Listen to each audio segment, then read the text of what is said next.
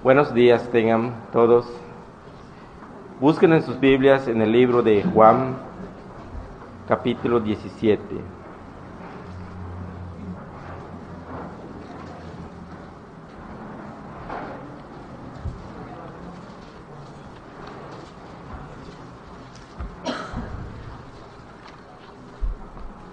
El libro de Juan capítulo 17.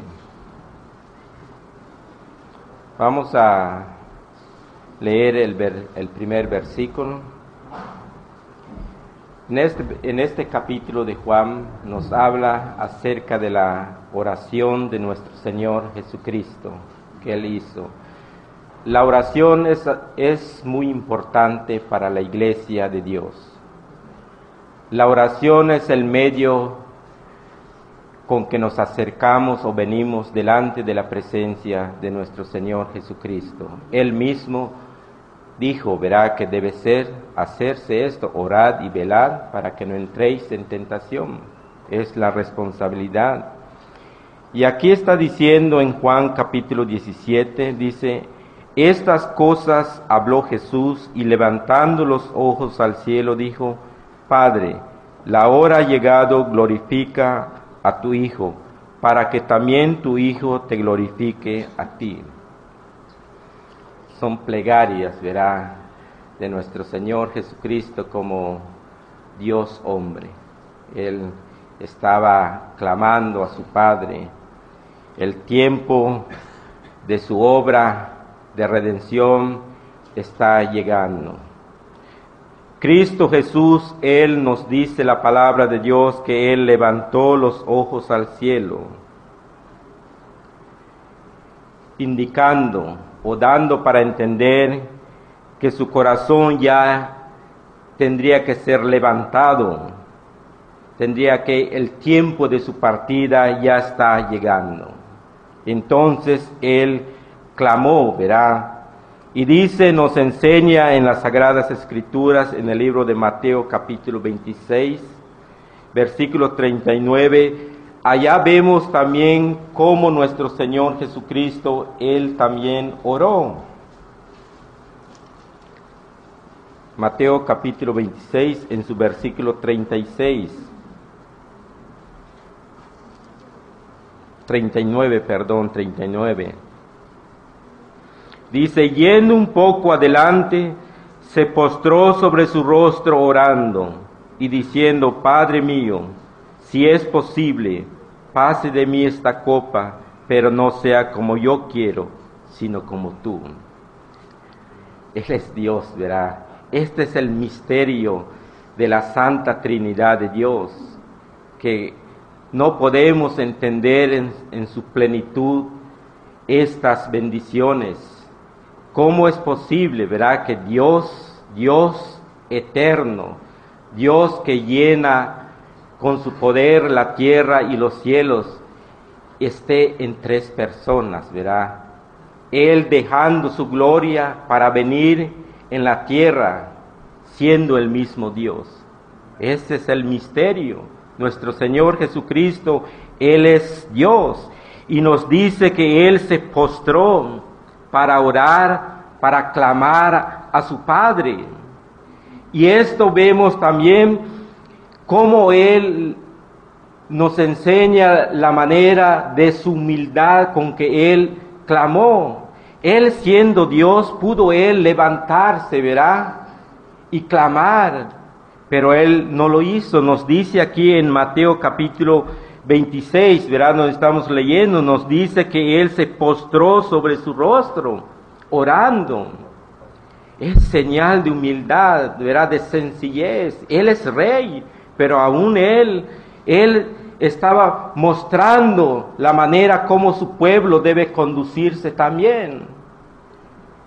Vemos una, una oración de dos hombres, verá, de un publicano con el fariseo cómo es, cómo hay una gran diferencia entre estos dos hombres, ¿verdad? Los dos estaban clamando a Dios, pero uno estaba delante de la presencia de Dios con un corazón orgulloso, con un corazón altivo delante de Dios.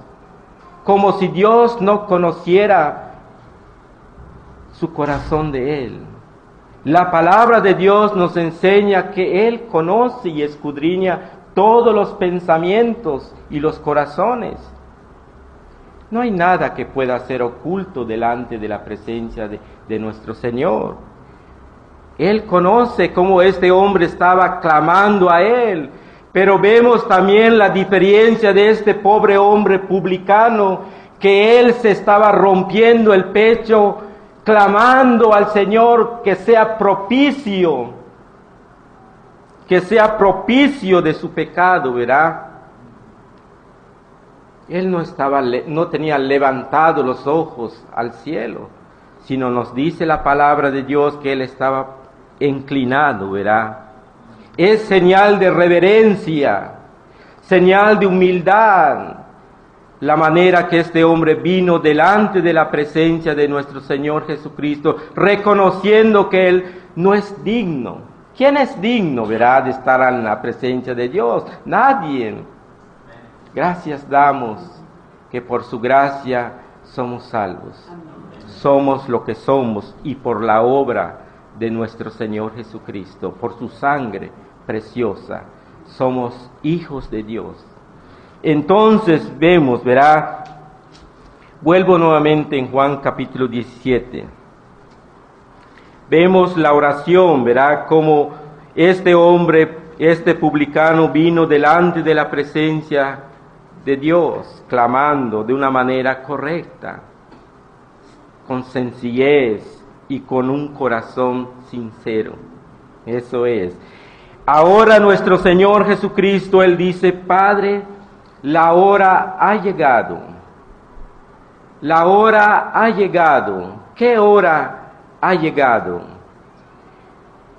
Dice en el libro de Hebreos,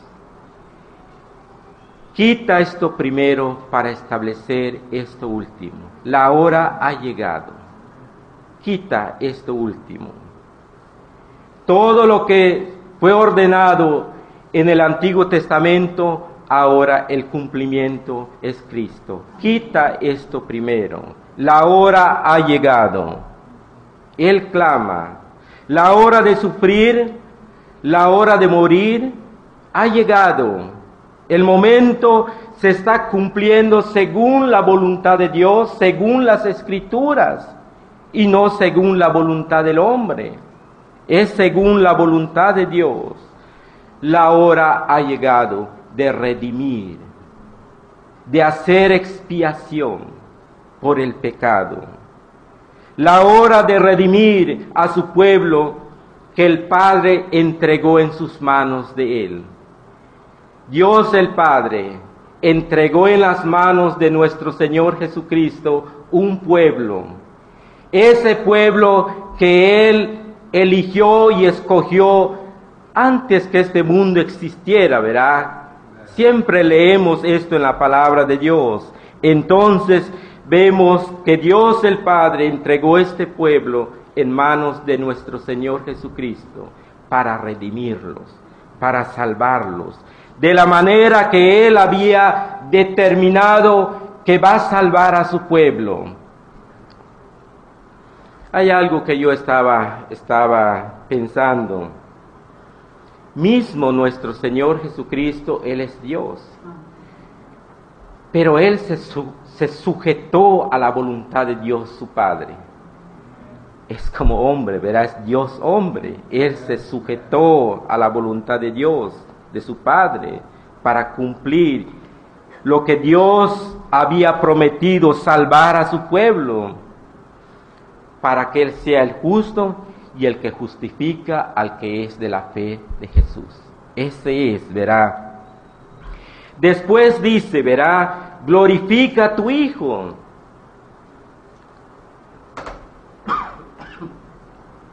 Dice nuestro Señor Jesucristo, glorifica a tu Hijo. Él como Dios no necesita más gloria. Él es rico en gloria. Él es suficiente en gloria.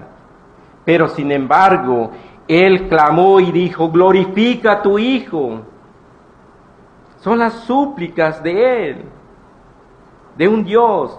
Pero como hombre y como mediador, Él oró que el Padre lo, lo respalde, que el Padre lo sostenga, lo sostenga y lo defienda en todo lo que Él ha de soportar. Vemos en la cruz del Calvario cómo Él clamó, verá, diciendo, Él clamó sintiendo el peso del pecado que Dios el Padre puso sobre su humanidad. Eso es lo que Dios el Padre hizo con Cristo Jesús, su santo Hijo. Entonces vemos que Él pudo, Él pudo y hizo posible la redención. Él nos redimió, Él nos santificó, Él nos, perdón, como hombre y como mediador, Él oró al Padre que lo respalde, lo sostenga y lo defienda en todo lo que tenía que soportar, para que nuestra santificación y nuestra redención, para que el Hijo glorifique las virtudes de Dios el Padre en amor, en justicia, en misericordia y en amor. Eso verá, es, vemos como nos dice el salmista David, que la misericordia y la, y la verdad se encontraron se unieron. Y nos dice también que la justicia y la paz se besaron. Qué gozo, ¿verdad? Qué bendición. Qué grande es esa obra de nuestro Señor Jesucristo. Es una obra perfecta. Una obra que nada tenemos que añadirle. Una obra que solamente él pudo dar satisfacción a Dios el Padre. Él en la sangre que Cristo derramó en la cruz del Calvario. Vemos su obediencia, vemos su muerte de Cristo, que hizo posible la redención eficaz de todos los creyentes, de todos aquellos que Dios le dio. Fue eficaz ese sacrificio ¿Por qué no fue eficaz los sacrificios que se hicieron en, el Antiguo Testamento de los animales? Si Dios mismo lo dijo, ¿verdad? Pero no había satisfacción en ello, no había. Eran temporales, temporales. Pero vemos que lo que Cristo hizo, ese es perfecto. Somos santificados en Él en el Señor Jesucristo, bajo su obediencia. Vemos que glorifica, la obra de Cristo glorifica el amor y la gracia y la gracia de Dios el Padre, y magnifica la riqueza de Dios Padre en su gracia. Versículo 2, vemos en Juan capítulo 17 como le has dado potestad sobre toda carne para que dé vida eterna a todos los que le diste, como le has dado potestad. Mismo nuestro Señor Jesucristo, Él clamó y dijo que se le había dado, se le dio poder a Él en el cielo y en la tierra. Es lo que podemos notar, verá, que Dios el Padre, él dio poder a Él mismo, se dio poder a sí mismo Él, ¿verdad? ¿Qué cosa, verdad? Es Dios hombre, por esa razón, es la razón. Cristo Jesús como Rey de Reyes, Señor de Señores, tenía todo poder y autoridad y gobierno absoluto en todos lugares, tanto en la tierra como en el cielo. A Él se le dio, a Él se le entregó. Dice Mateo capítulo 28. Mateo capítulo 28.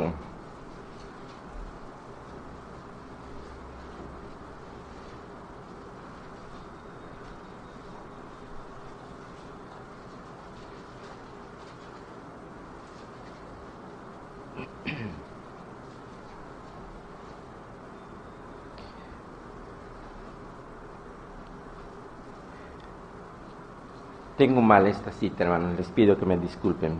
No es correcta esta, esta cita que tengo. Vamos a ver Colosenses 1. Vamos a ver Colosenses capítulo 1. No pierdan en sus Biblias, en el libro de donde estamos. Vean, vamos a ver qué dice Colosenses capítulo 1.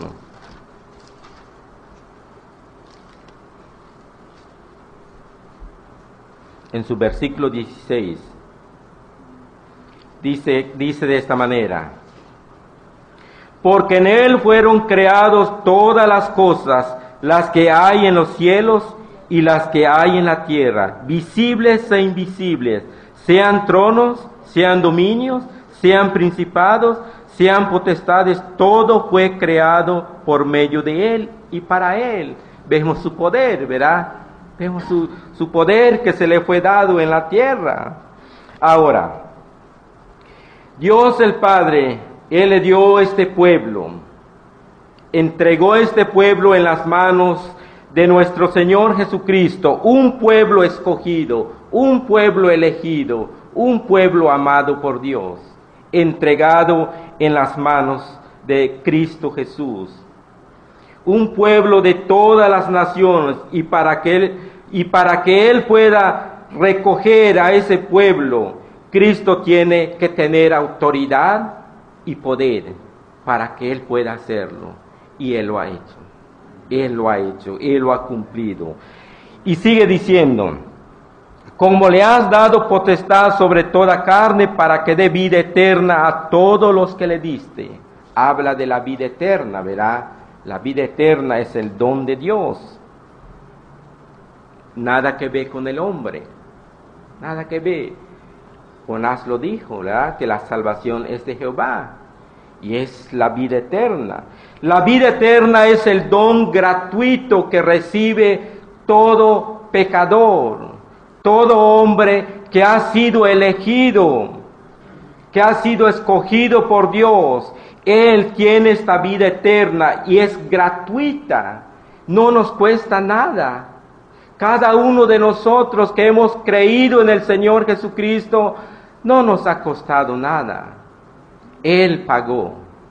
Él pagó con su, con su vida, Él pagó con su sangre. Y por lo tanto la vida eterna es un don gratuito que el Hijo da a los que Dios el Padre le dio en el pacto eterno, en el pacto de la gracia.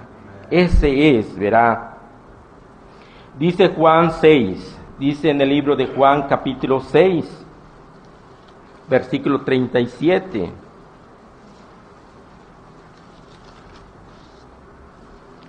Todo lo que el Padre me da vendrá a mí y el que a mí viene no le echo fuera. Todo lo que el Padre. Vemos la unión de Dios el Padre con Dios hombre, ¿verdad? Con el Dios, eh, su Hijo. Versículo 3, vuelvo a leer en el libro de Juan capítulo 17. Y esta es la vida eterna, que te conozcan a ti, al único Dios verdadero y a Jesucristo a quien has enviado que te conozcan a ti. El hombre por sí mismo no puede conocer a Dios. Es la depravedad total de todo ser humano. La palabra de Dios nos enseña que es Dios quien se tiene que dar a conocer a su pueblo, al hombre. Es Él quien se tiene que dar a conocer. La vida eterna no es una solamente una simple profesión de religión, no es así. No es una reforma en la vida del hombre o su costumbre del hombre. No es, no es un conocimiento acerca solamente de Dios. La vida eterna es la experiencia que obtiene el creyente en la regeneración, en la nueva, en el nuevo nacimiento. Esa es la, una experiencia que solamente Dios puede darnos. La vida eterna es la, la experiencia de la regeneración y la revelación de Dios en el corazón del creyente. La vida eterna es una vida espiritual, es una vida divina y la vida de Dios es en nosotros tenemos la vida de Él, ¿verdad? Él es eterno y la vida que Él da es eterna. Esa es la vida eterna que poseen los hijos de Dios. Ahora, conocer al único Dios verdadero no es tener meramente un conocimiento de Dios, no es así. Los judíos, verá, ellos tenían ese conocimiento, mismo Pablo, él tenía este conocimiento, pero no tenía un conocimiento acerca de las cosas espirituales, acerca de Cristo. Él no tenía este conocimiento. Nos dice la palabra de Dios que en, Santiago 2.19 dice, sino que es creerle, recibirle y amarle tal como se revela en Cristo Jesús. Dios el Padre no puede ser conocido en una manera en una manera salvadora excepto solamente en Cristo Jesús. Es la manera que podemos conocer a Dios el Padre, es en la faz de Jesucristo.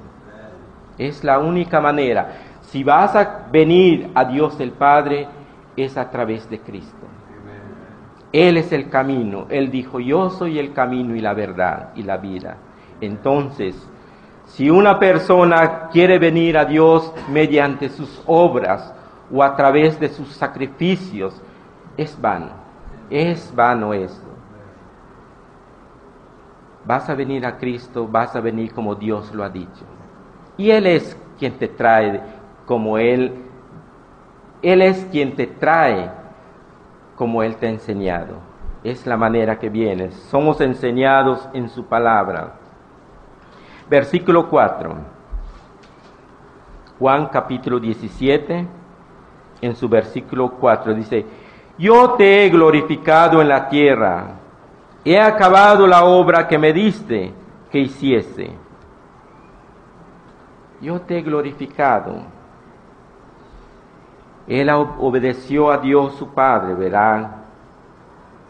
Glorificar a Dios es amarle, amarle perfectamente, obedecerle perfectamente y de vivir en absoluta sumisión y perfecta voluntad hacia Dios.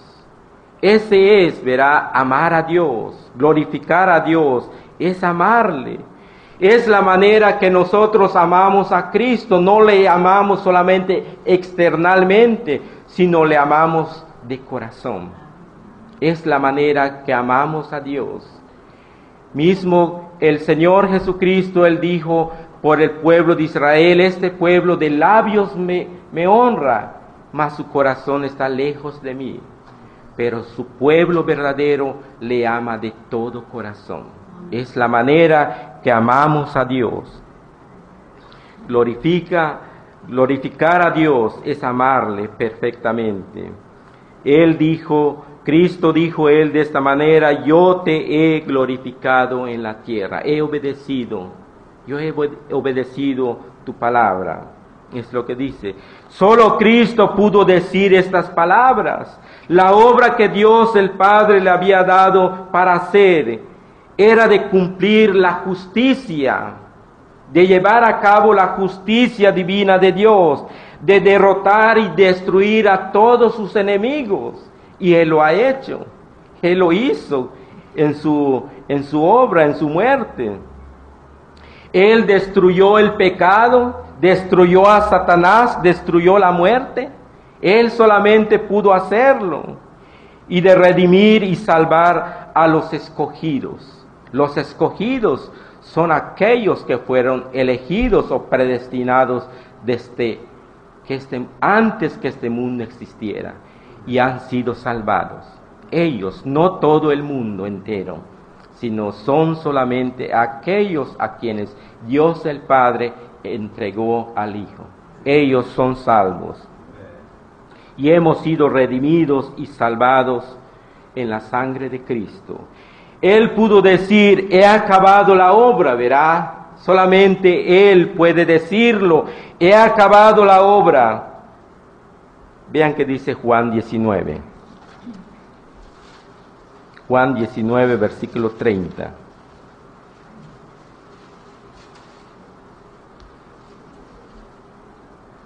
Él dijo, consumado es. Versículo capítulo 19, versículo 30. Él dijo, cuando Jesús hubo tomado el vinagre, dijo, consumado es. No hay nada que yo tenga que hacer. No hay nada que yo tenga que hacer para, la para mi salvación. Y así es, hermanos y hermanas. Esta palabra que dijo el Señor Jesucristo, consumado es, la salvación fue concluida, terminada para todo el pueblo. Aquellos que también no han creído, esta obra ha sido hecha también para ellos.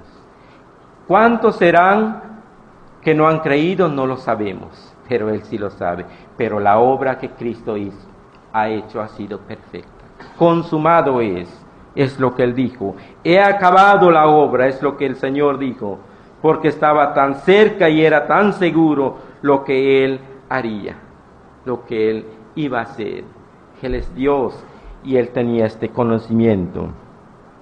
Versículo 5. Voy a terminar aquí en Juan capítulo 17, versículo 5. Quiero terminar en este versículo. Ahora pues, Padre, glorifícame tú al lado tuyo con aquella gloria que tuve contigo antes que el mundo fuese.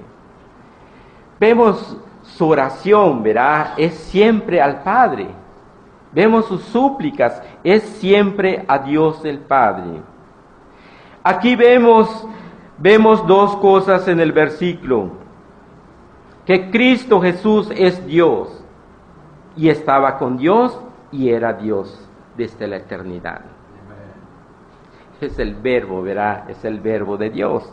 Estaba desde el principio. Y al regresar a su gloria, después de concluir su obra, es su delicia. Es su delicia de Cristo Jesús es su delicia. Segundo, vemos que Cristo regresa a la presencia de Dios el Padre. Es su lugar, ¿verdad? Los judíos, ellos pensaban que cuando dijeron que Él es el rey, Él pensó estas personas, va a haber otro rey aquí. Y entonces ya no vamos a tener poder nuestro Señor Jesucristo, Él no vino para establecer un reino en este lugar. El reino de Él y de su pueblo es en los cielos. Es el lugar, verá. Él es el lugar. Él dijo, voy pues a preparar lugar para que donde yo esté, vosotros estéis. Esa es la promesa de nuestro Señor Jesucristo. Cristo regresa a la presencia del Padre como el hombre Cristo Jesús el mediador y precursor de todos los que Él redimió. Él regresa. Él, Cristo Jesús, no podía regresar a su gloria hasta que terminara su obra aquí en la tierra. Y fue terminada, fue consumada la obra de Cristo.